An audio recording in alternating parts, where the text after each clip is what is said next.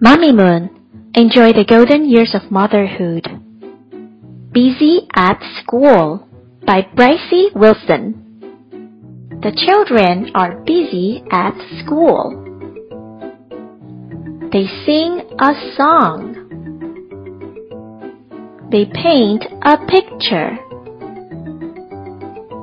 They play a game. They listen to a story. They eat snacks. They share toys. They count numbers. They write the ABCs. The children are busy at school.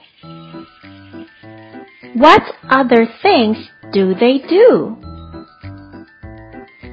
Quiz time! Number one. What is the main idea of the story? The children eat snacks at school? The teacher reads a story? Or the children do many things at school? The answer is the children do many things at school. Number two. Which activity do the children do outside? Listen to a story, paint a picture, or play a game. That's right. The children play a game outside.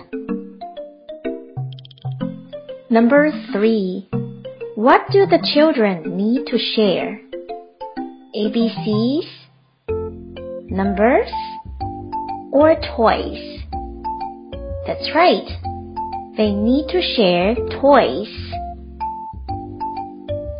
Number four.